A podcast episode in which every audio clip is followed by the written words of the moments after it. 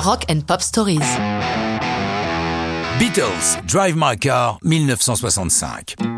Encore les Beatles? Oui, encore. Car sans eux, la musique ne serait sans doute pas la même. Ils sont fondamentaux.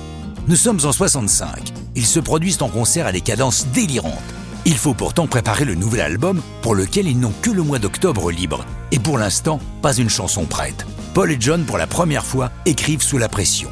Ils savent que cet album va marquer un changement. Ils ont rencontré Dylan à New York et appris de lui qu'au-delà des bluettes, les textes peuvent avoir du sens. De plus, avec le futur prix Nobel, ils ont tâté aux cigarettes qui font rire et en font une forte consommation, assaisonnée de ci de là de LSD, pour l'heure encore légale. Et oui, si leur musique va évoluer, leur méthode ne change pas. Car si McCartney et Lennon signent tout de leurs deux noms, ils commencent le travail chacun de leur côté. Quelques jours avant le début des séances, Paul débarque chez John avec la musique et la mélodie principale de la chanson. Côté texte, c'est la cata. Maca dira lui-même, les paroles étaient désastreuses.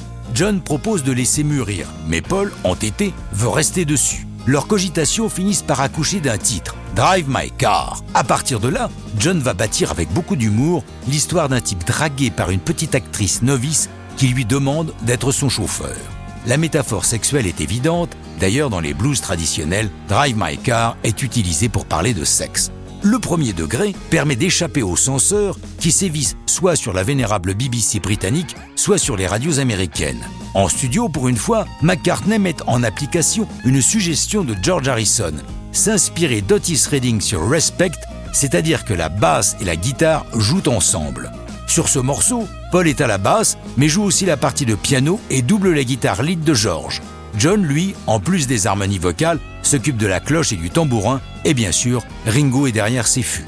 Sorti le 3 décembre 65 en Grande-Bretagne et seulement le 20 juin 66 aux États-Unis, Drive My Car est numéro 1 partout. Les Beatles ne la chanteront jamais sur scène, puisqu'ils vont abandonner les concerts quelques mois plus tard. Mais ça, c'est une autre histoire de rock'n'roll.